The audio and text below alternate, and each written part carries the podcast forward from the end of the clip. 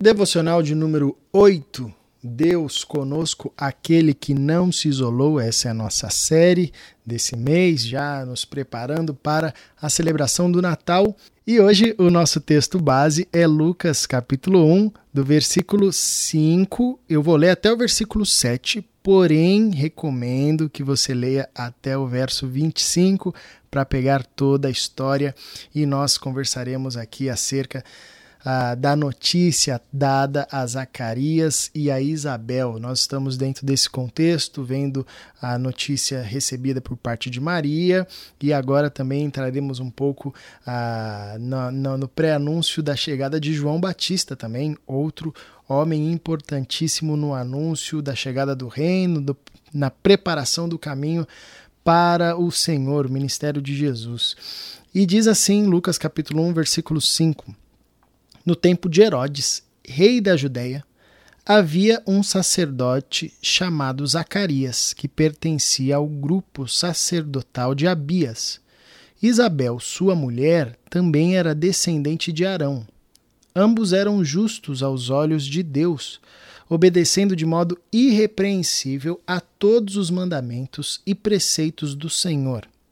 Mas eles não tinham filhos, porque Isabel era estéril e ambos eram de idade avançada. Israel, o, o, a continuidade dos versículos aqui conta a surpreendente notícia que Zacarias recebe quando está prestando serviço no templo, a visita de um anjo, onde ele é, fica sabendo que ele vai ser pai. Né? É, e esse é um texto até peculiar, né? porque Zacarias, no primeiro momento, duvida a sua condição, na verdade, era talvez o pensamento mais lógico no primeiro momento, né? Ele já era de idade, a sua mulher era estéreo, enfim. Uh, e por causa disso ele fica mudo, né? Por causa dessa dúvida, é, ele fica mudo, né?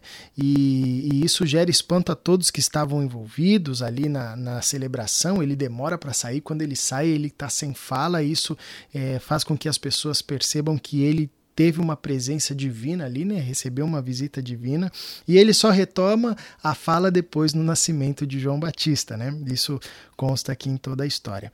Porém, nessa introdução aqui que nós lemos, é, a gente consegue perceber algumas coisas interessantes, né? E também em toda, em toda a história aqui. É, uma coisa que me salta aos olhos é que Zacarias e Isabel eles eram reconhecidos e foram reconhecidos é, como um homem, como uma mulher é, obedientes e irrepreensíveis. Né? Isso às vezes nos passa desapercebido, né? mas a gente não pode é, deixar de destacar isso. Né?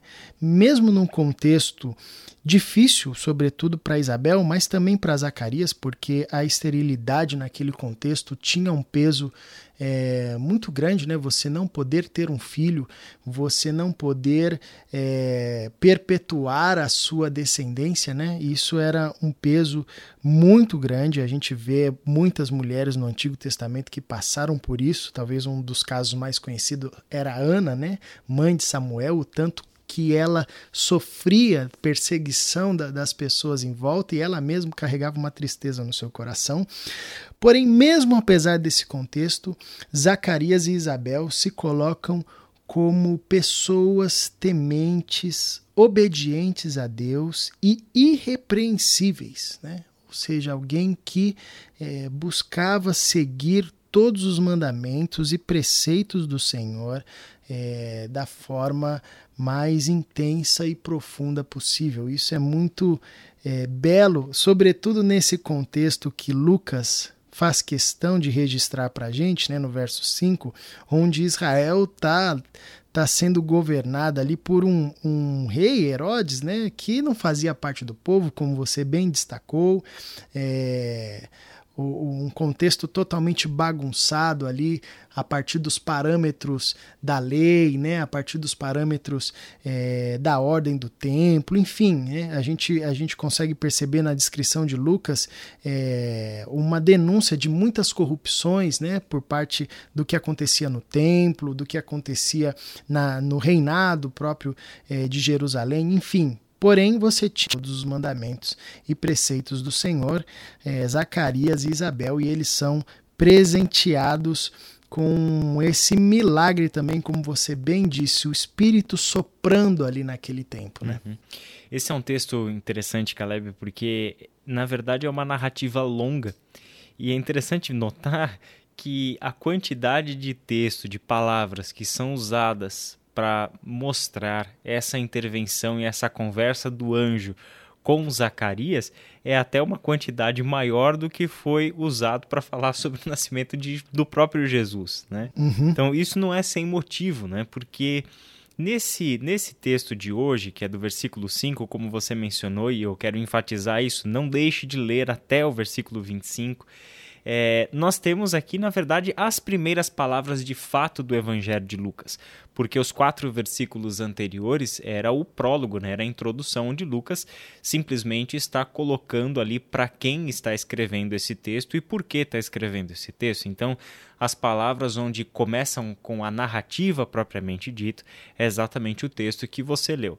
Então, situa a gente na história, começa mostrando para nós quando que essas coisas aconteceram. Como você já destacou, uhum. rei Herodes, rei da Judéia, então começa com esse cenário político conturbado, esse cenário, né? Era comum os hebreus é, é, situarem os seus leitores no tempo, né? Então Lucas pega essa tradição deste povo, não era o povo dele, né, mas pega essa tradição e começa mostrando, olha, a intervenção de Deus aconteceu nesse tempo. Por exemplo, o livro de, de Ruth, né? Começa no tempo dos juízes, então você já sabe que ele era um período complicado, era um período de apostasia, o povo havia a, a se curvado diante dos deuses dos povos estrangeiros e etc. Né? Aqui a mesma coisa, a intervenção de Deus aconteceu no meio dessa história. Agora, é, esse destaque que você fez de ambos serem reconhecidos como pessoas irrepreensíveis e obedientes a Deus, é, acontece também dentro de um, de um outro destaque que é a descendência. Né?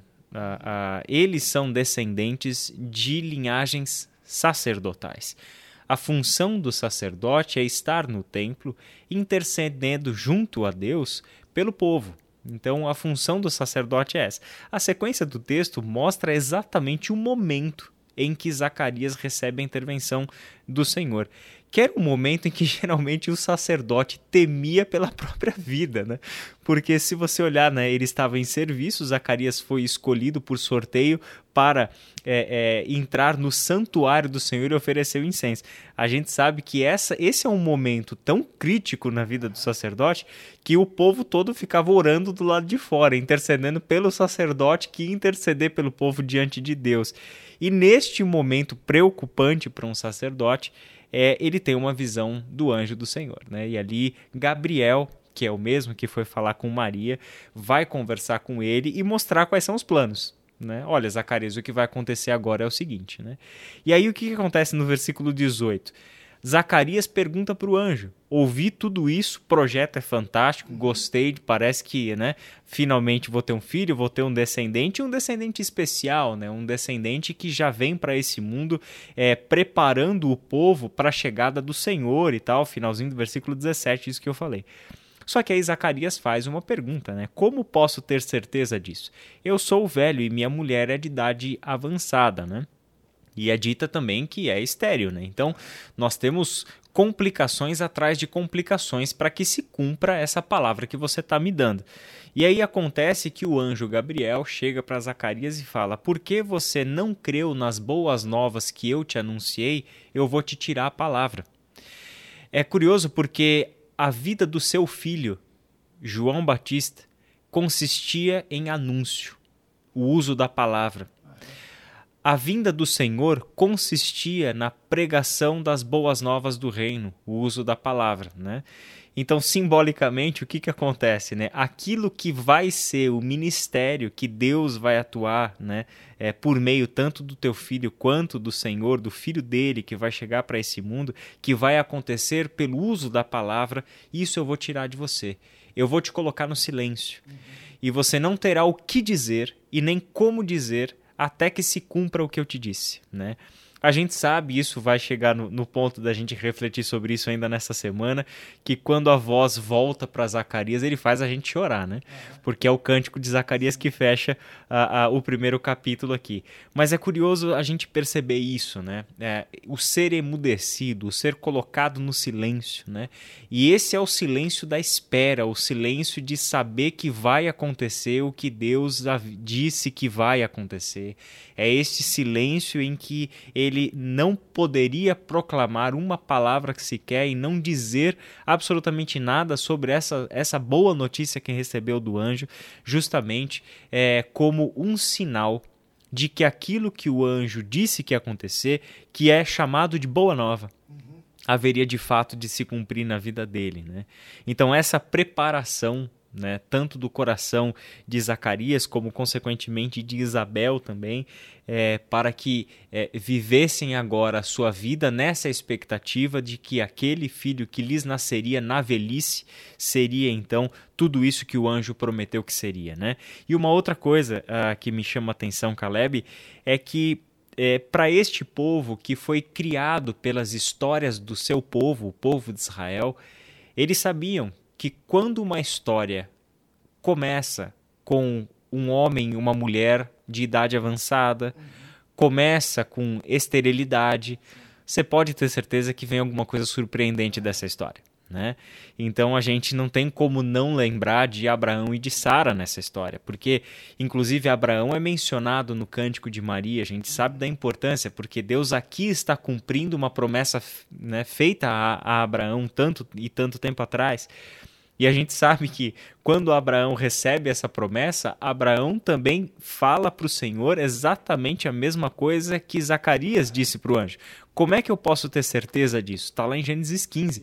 Né? Então, como é que eu posso ter certeza que isso aqui vai acontecer? Né? E Deus, curiosamente, né, não deixa o seu povo sem provas, né? não deixa o seu povo sem testemunho naquela, naquela ocasião de Gênesis 15, Deus faz Abraão sair da tenda, olhar para as estrelas e falar: conta, né? Olha para você consegue contar? Tua descendência vai ser tão numerosa quanto, quanto né, as estrelas do céu, e, e, e como prova disso, né, ele faz ali aquela aliança com Abraão. Aqui qual era a prova? A prova da mudez. Quer dizer, ninguém fica mudo porque quer ficar mudo, né? A mudez já era um sinal, já era um, uma maravilha que estava sendo realizada, aparentemente negativa para Zacarias porque perderia a voz, mas isso era a prova. Você vai sair daqui mudo porque você teve um encontro com Deus. É algo que te feriria, mas te feriria até que se cumprisse a palavra do Senhor.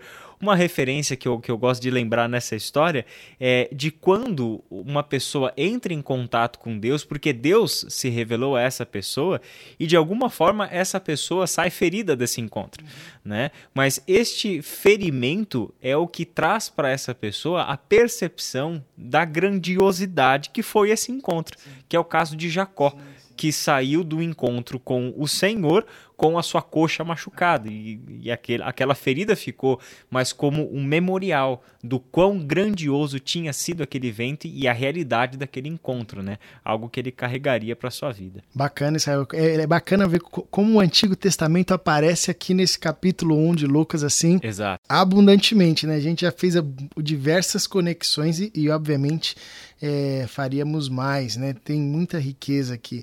E, e eu só quero terminar com um destaque final, né? De perceber como tanto Maria quanto Isabel demonstram ser mulheres de fé, né? Uhum. Porque o final do verso, verso 25, é um mini cântico de Isabel, ali uma, uma fala de Isabel dizendo isso é obra do Senhor, reconhecendo, né, tudo o que havia acontecido, isso é obra do Senhor, ele olhou para mim favoravelmente para desfazer a minha humilhação perante o povo, né?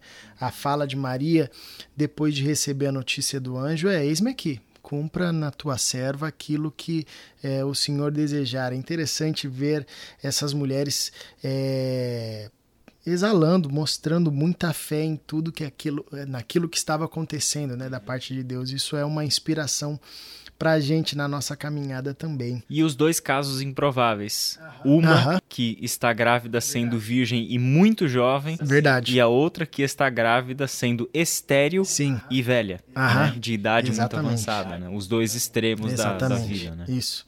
E é aquilo que você falou, né? O espírito soprando, né? Essa é uma marca, assim. E, e Lucas, de novo, né? Ele enfatiza isso. Quando a igreja nasce, é o espírito soprando. Esses, esses movimentos, eles são próximos, né? Tá tudo a ver com um contexto de impossibilidade, é, um contexto totalmente desfavorável. O espírito sopra ali e o resultado desse sopro é vida, né? A estéril dá luz, a virgem dá luz, um povo tomado de medo se enche de coragem e sai para anunciar a ressurreição de Jesus, o evangelho. É, é belo como Lucas nos faz perceber a ação poderosa de Deus por meio do seu espírito, né? Isso é muito bacana. Israel, você ora pra gente? Vamos lá. Senhor nosso Deus e Pai, em reconhecimento à, à tua vontade cumprida na história, nós queremos te dar graças, Pai. Queremos que o Senhor receba o nosso louvor, a nossa adoração, em reconhecimento à tua sabedoria impressionante, Pai. Sabedoria que deixa o nosso queixo caído, porque o Senhor age na história de maneiras impensáveis para nós. Os teus planos, Pai, não são atingíveis pela nossa mente. Nós jamais faríamos as coisas do jeito que o Senhor faz. E é exatamente isso que faz com que a gente perceba que o Senhor é, destrona, Pai amado, todos os nossos planos, todas as nossas reivindicações de poder, de autoridade e controle sobre a nossa própria vida. O Senhor quebra todas as nossas lógicas, o Senhor quebra leis da natureza, do curso natural da vida, mostrando, Pai, por meio de cada um desses detalhes, de que maneira milagrosa, sobrenatural o Senhor está agindo na história. Nos ajude, Senhor, a perceber estes sinais no tempo, sinais em que o Senhor em muitas ocasiões desprezou as vias naturais para trazer ao mundo a concretização dos seus planos, mas o Senhor, para mostrar, Senhor, que, assim como Isabel reconheceu, é obra tua e não nossa, é da tua mão e não nossa, o Senhor faz coisas tão surpreendentes e impensáveis como essas, Pai querido. Obrigado porque nós podemos olhar para as nossas vidas sob, os, sob o prisma da tua atuação na história, sobre o teu jeito de agir. E nos ajude, Senhor, a perceber o teu cuidado com todos nós e com o teu povo, para que a nossa vida, Senhor, jamais se desvie, Senhor amado, da tua história de salvação, mas que tudo o que somos e tudo o que fazemos seja, Senhor, em reconhecimento de que nós estamos vivendo, vivendo essa história, este plano eterno de salvação e de redenção para o qual o Senhor nos chamou, nos redimiu e ressignificou todas as coisas, Pai querido. É em nome de Jesus Cristo que nós oramos. Amém. Amém.